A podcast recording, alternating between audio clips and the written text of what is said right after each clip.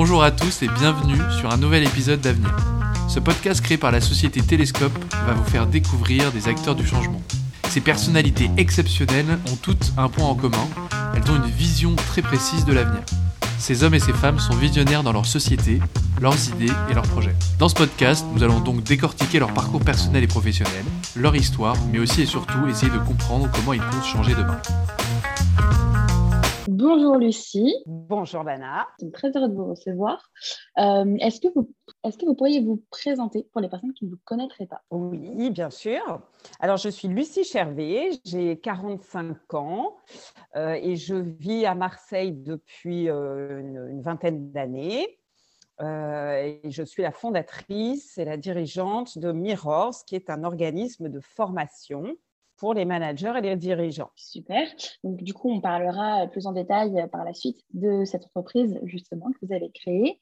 Donc, euh, pour commencer, on va faire un bond dans le passé pour en apprendre un peu plus sur vous. Est-ce que vous pouvez nous parler de l'environnement dans lequel vous avez grandi, de votre éducation, euh, de votre enfance, un petit peu? Alors, moi, je suis née à Ajaccio par un hasard du, calendrier, parce que mes parents étaient là-bas à ce moment-là.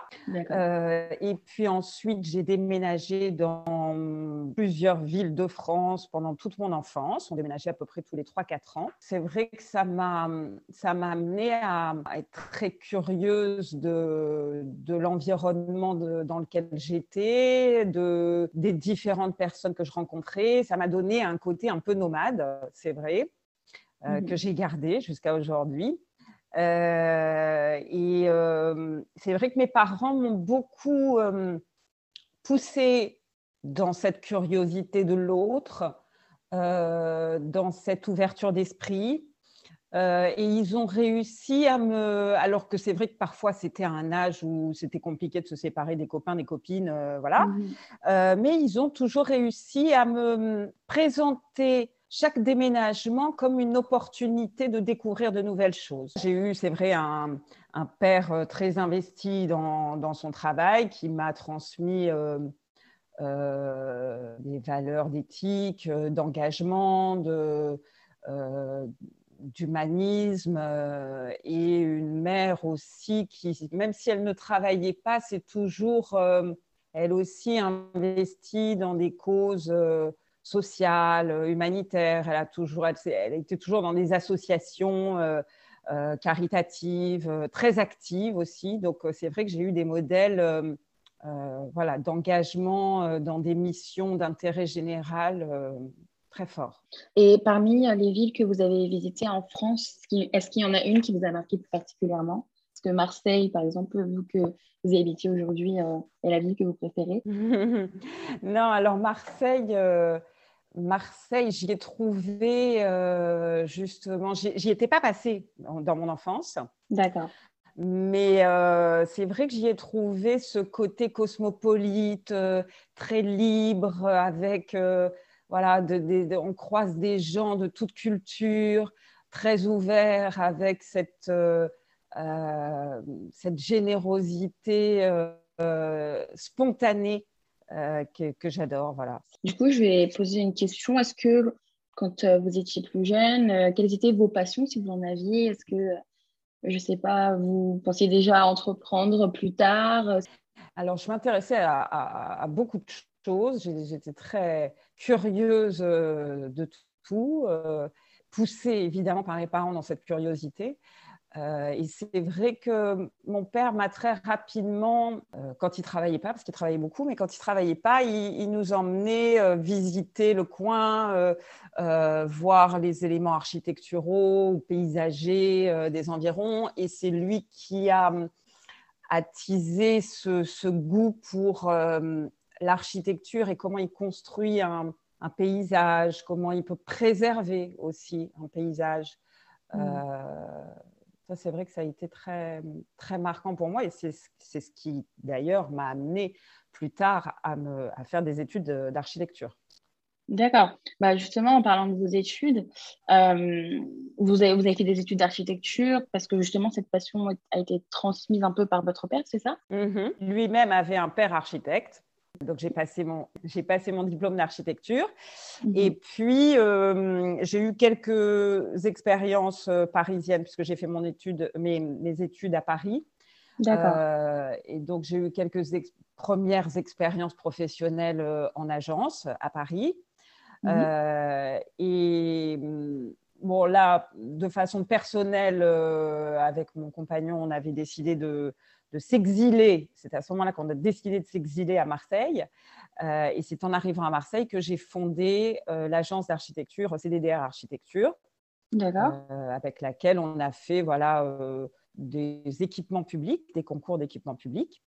majoritairement, un peu de logement, et puis par la suite aussi, on a eu quelques expériences très enthousiasmante euh, à Monaco pour la Société des bains de mer, où là, c'était très différent, de, évidemment, de, des équipements publics qu'on pouvait euh, réaliser en France. D'accord.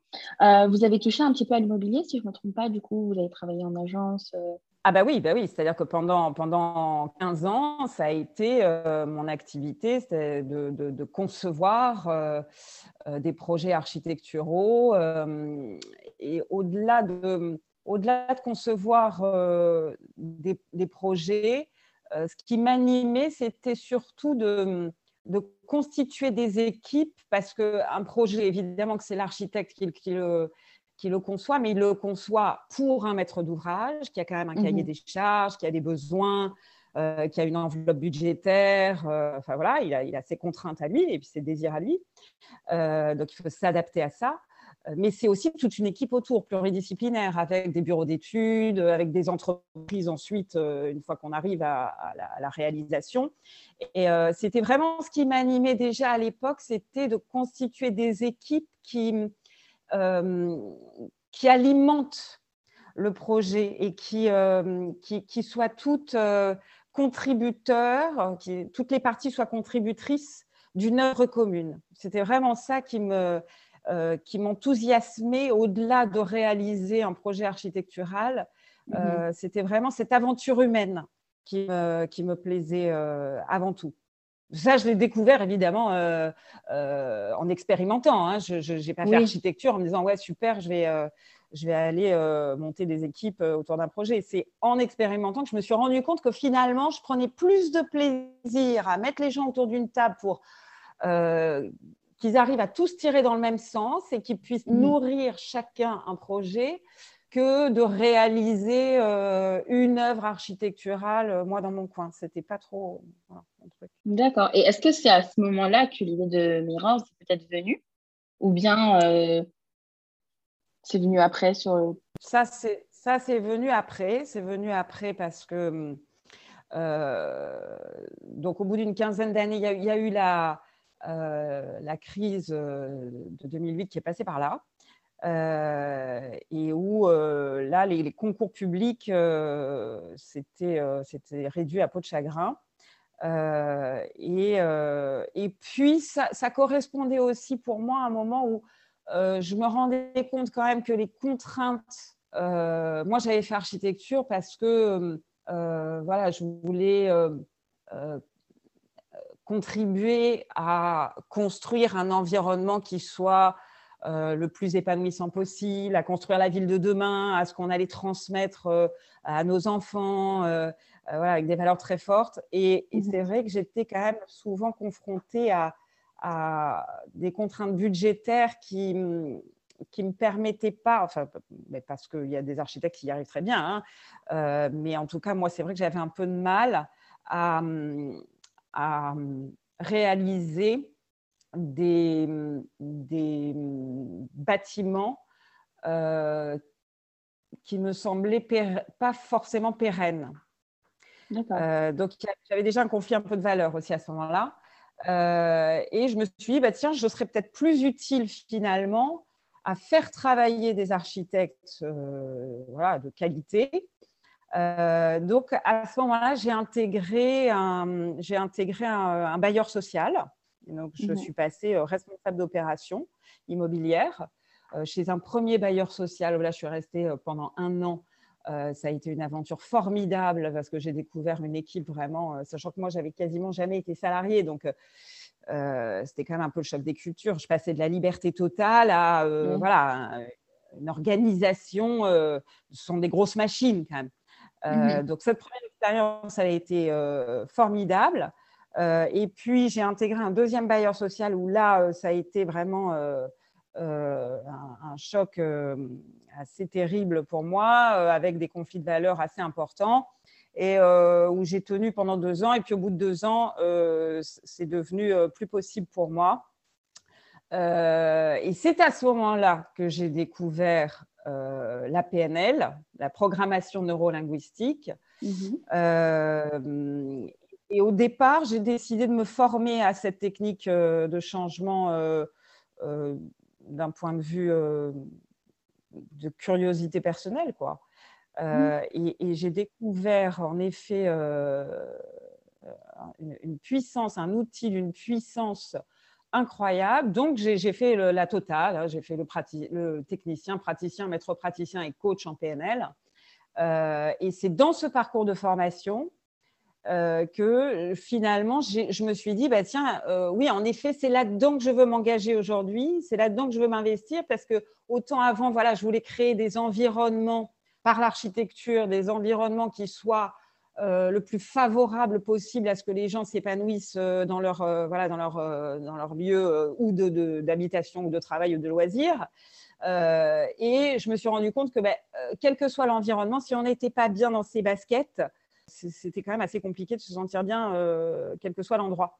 et c'est là qu'est née en effet l'idée de Mirrors, puisque je me suis aussi rendu compte que c'était quand même les dirigeants et les managers qui euh, impulsaient le, le tempo euh, dans, dans, les entreprises. Et je me suis dit, voilà, c'est vraiment eux que je veux cibler euh, mhm. pour leur donner les outils qui leur permettent de s'épanouir et qui permettent à leurs équipes, en effet, de, de s'épanouir pleinement dans leur, dans leur boulot.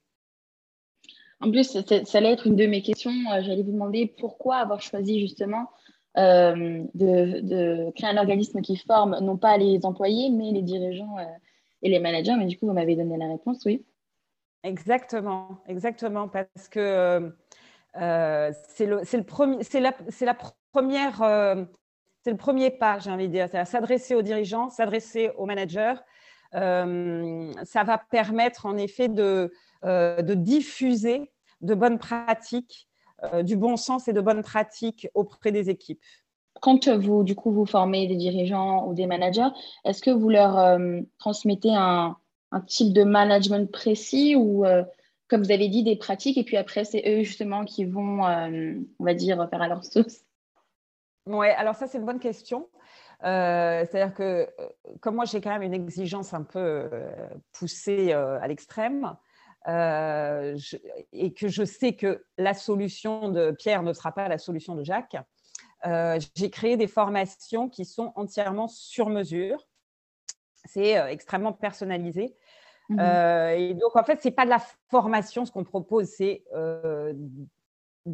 d'expérimenter. C'est vraiment une, une expérience qui va permettre de se connaître soi, mieux se connaître soi, d'avoir les capacités de s'observer, euh, ce mmh qui va permettre en s'observant de savoir bah, là où on est bon, là où on est moins bon, euh, qu'est-ce qui est à améliorer. Euh, et par effet de ricochet, ça va donner des outils pour pouvoir observer les autres. Parce qu'un bon manager, c'est quelqu'un qui, qui, sait observer les, les personnes qui sont dans son environnement, qui sait s'adapter et qui va savoir adapter son discours, ses, ses, fonctionnements, ses stratégies en fonction des différentes personnes qu'il a en face de lui. D'accord. Et euh, du coup, au contraire de, des qualités euh, d'un bon manager, qu'est-ce que vous, vous pensez être un mauvais manager ou du moins quelqu'un qui euh, ne va pas dans le bon sens du management de ses équipes? C'est une question piège, ça.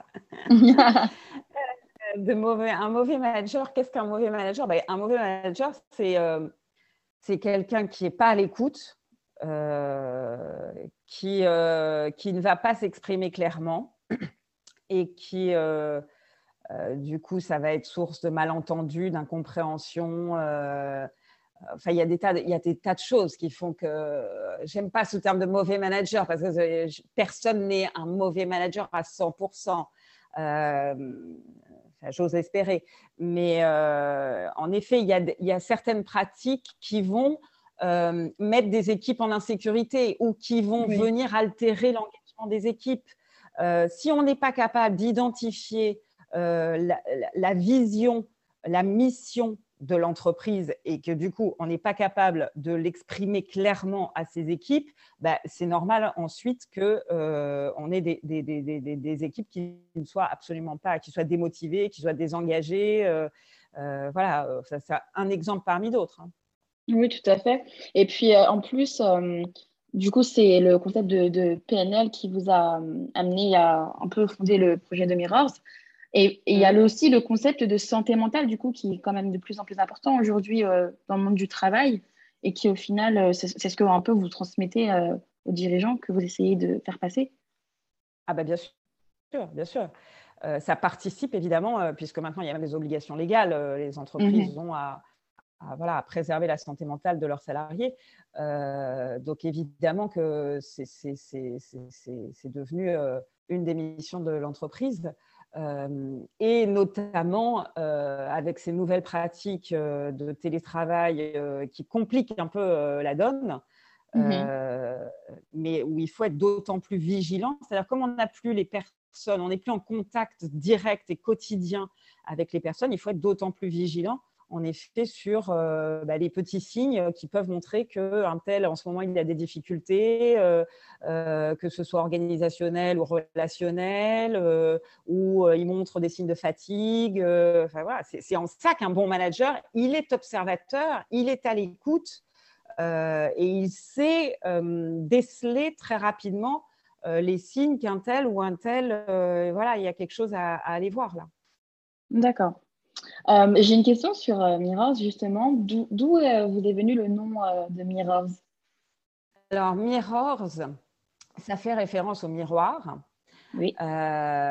et ça a deux significations. C'est-à-dire que nous, en tant que formateurs, on essaie d'être les miroirs parce que on a une fâcheuse tendance quand on s'observe à, aller quand même regarder ce qui nous convient. Hein euh, et nous, le but du jeu, c'est vraiment de mettre des miroirs euh, à 360 autour des personnes qu'on va former euh, pour aller aussi essayer de voir ces angles morts, hein, c'est-à-dire de pouvoir déceler ces, aspects qui, seraient propices à améliorer soit en effet son fonctionnement, soit les échanges avec les autres autres, soit même pour, pour soi, tout seul, pour être plus à l'aise, euh, voilà, pour se lever le matin avec plus d'entrain. Mmh euh, donc ça, c'est une première chose. Et deuxièmement, la deuxième chose, c'est de donner les clés extrêmement pragmatiques. C'est en ça que la PNL est euh, un outil incroyable et d'une puissance inégalée, selon moi. c'est de donner des clés qui vont permettre à toutes ces personnes formées d'être en capacité de s'observer ensuite, d'être leur propre miroir et d'aller voir, en n'ayant plus d'angle mort, d'aller voir euh, ben, ce qui peut dysfonctionner à certains moments, ce qui peut être pénalisant, euh, ce qui fait qu'en effet, on n'est pas très à l'aise dans telle ou telle situation et de pouvoir mettre en place des fonctionnements qui vont nous permettre de, voilà, de fonctionner euh, beaucoup plus sereinement. D'accord. Donc voilà l'idée de, de tous ces miroirs-là. Ok, c'est super beau, c'est très philosophique, j'aime beaucoup. Euh, justement, en parlant un petit peu de philosophie, j'ai vu que vous aviez une citation sur LinkedIn qui est euh, Diriger et apprendre ne sont pas dissociables, donc de mm. Kennedy. Euh, pourquoi avoir choisi cette citation? Parce que pour moi, un, un dirigeant, un bon dirigeant, c'est quelqu'un qui sait qu'il a en permanence à apprendre, à apprendre sur lui-même, parce que son environnement sera jamais le même, parce que l'entreprise est une euh, matière mouvante. Donc, selon les étapes où en est l'entreprise, eh ben oui, forcément, on ne va pas agir et interagir de la même manière. Hein. Si on a une entreprise de 10 salariés ou une, une entreprise de 500 ou 5000 salariés, forcément que euh, voilà, on va pas, on va pas euh, agir de la même façon. On ne va pas voir les choses de la même façon. Et donc, un, bon dirigeant, pour moi, c'est quelqu'un qui, qui sait qu'il aura à apprendre tout au long de sa carrière, déjà de, son entreprise, de lui-même, mais aussi des autres. Parce que selon les personnes avec qui euh, il interagit, euh, eh bien forcément qu'il va falloir qu'il s'adapte. Et l'intelligence étant euh, la capacité à s'adapter, pour moi, un, dirigeant intelligent, c'est celui qui sait que, en effet, il va se former tout au long de son parcours. Et toujours dans cet esprit philosophique, est-ce que vous, vous avez une philosophie de vie? Euh, oui, une philosophie de vie, c'est de. Moi, je suis très orientée résultats et solutions. Donc, c'est vrai que ma philosophie de vie, c'est euh, quelles que soient les embûches, euh, quels que soient les cailloux qu'on a dans la chaussure, c'est de dire bon, ben, ok, on se pose.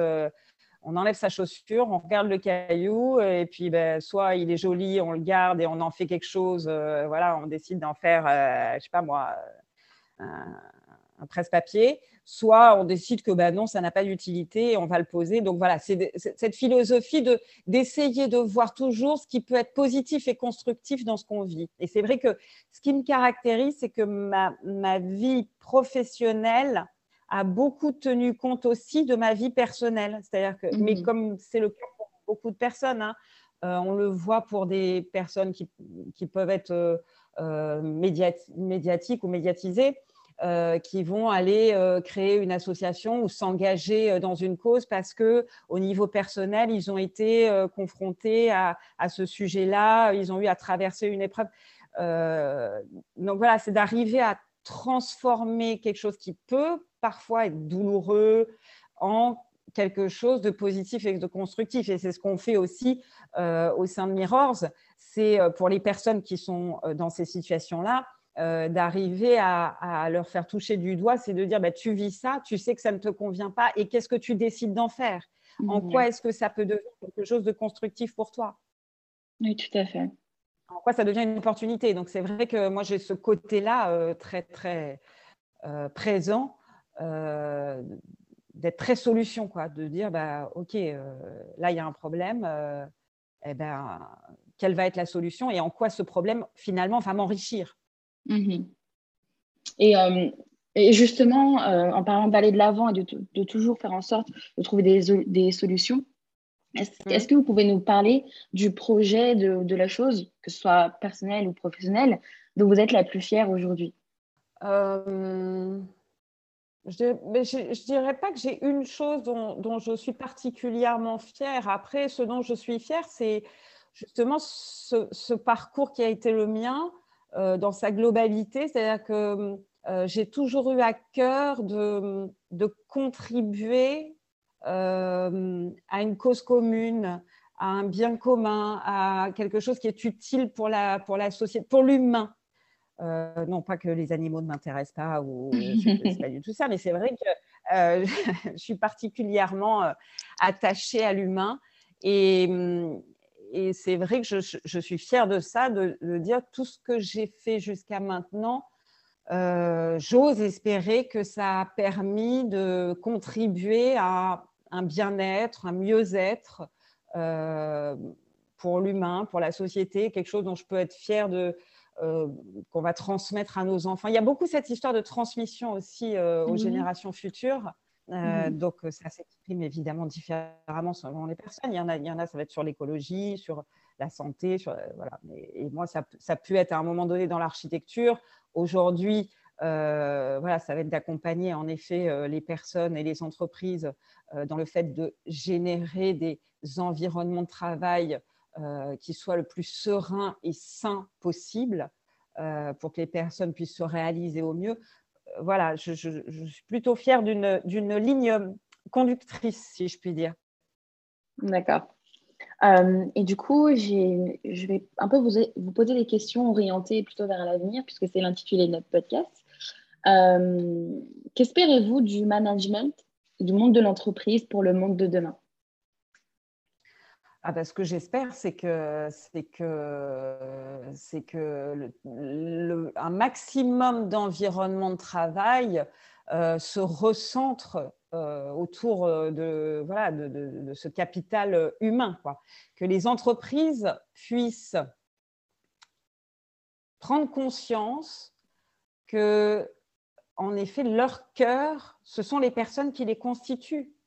Et que si elles ne savent pas prendre soin de ces personnes, si elles ne sont pas attentives, si elles n'ont pas à cœur de les élever, entre guillemets, c'est-à-dire les, pousser à aller vers, euh, vers euh, toujours un, mieux, et pas en termes de rendement, bien que le rendement vienne du fait que les gens se sentent bien quand même. Hein, voilà.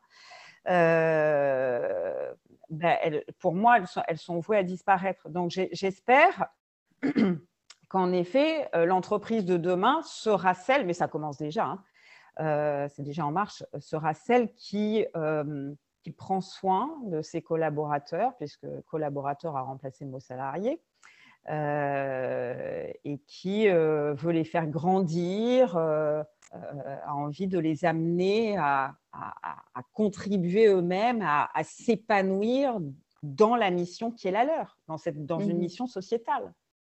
Et pour euh, parler de quelque chose d'un peu plus personnel, peut-être, euh, quels sont vos objectifs professionnels ou personnels ou rêves que vous souhaiteriez réaliser dans les prochaines années?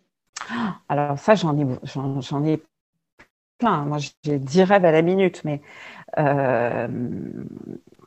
euh, faut choisir, c'est ça, c'est mon, mon, grand dilemme, ça. Mon rêve dans les prochaines années, ce serait.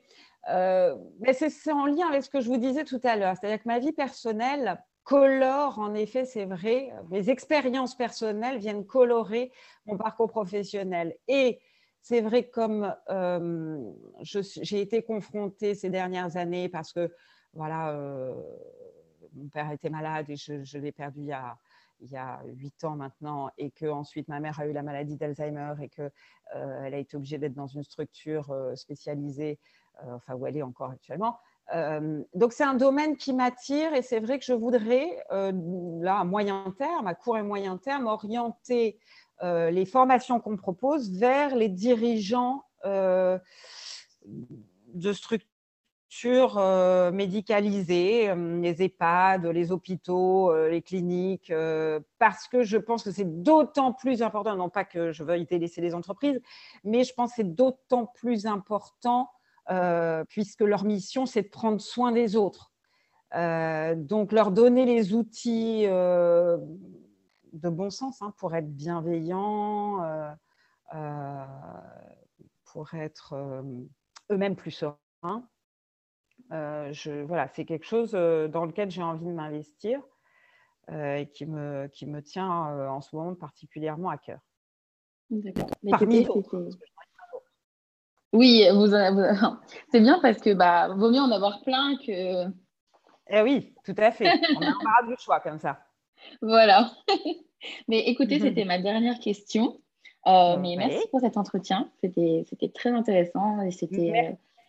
Très beau écouter, très beau parcours. Et en tout cas, merci euh, bah, d'avoir accepté cette invitation encore une fois. Et euh, on vous souhaite euh, plein d'honneur pour la suite. Merci beaucoup. Merci, Vanna. Merci.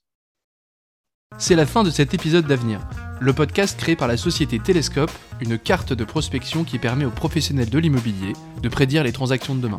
Si le podcast vous a plu, n'hésitez donc pas à le partager autour de vous. Vous retrouverez toutes les informations concernant notre invité directement sur le blog de Télescope. Si vous avez des questions ou envie de participer au podcast, vous pouvez nous écrire sur podcast.telescope.com.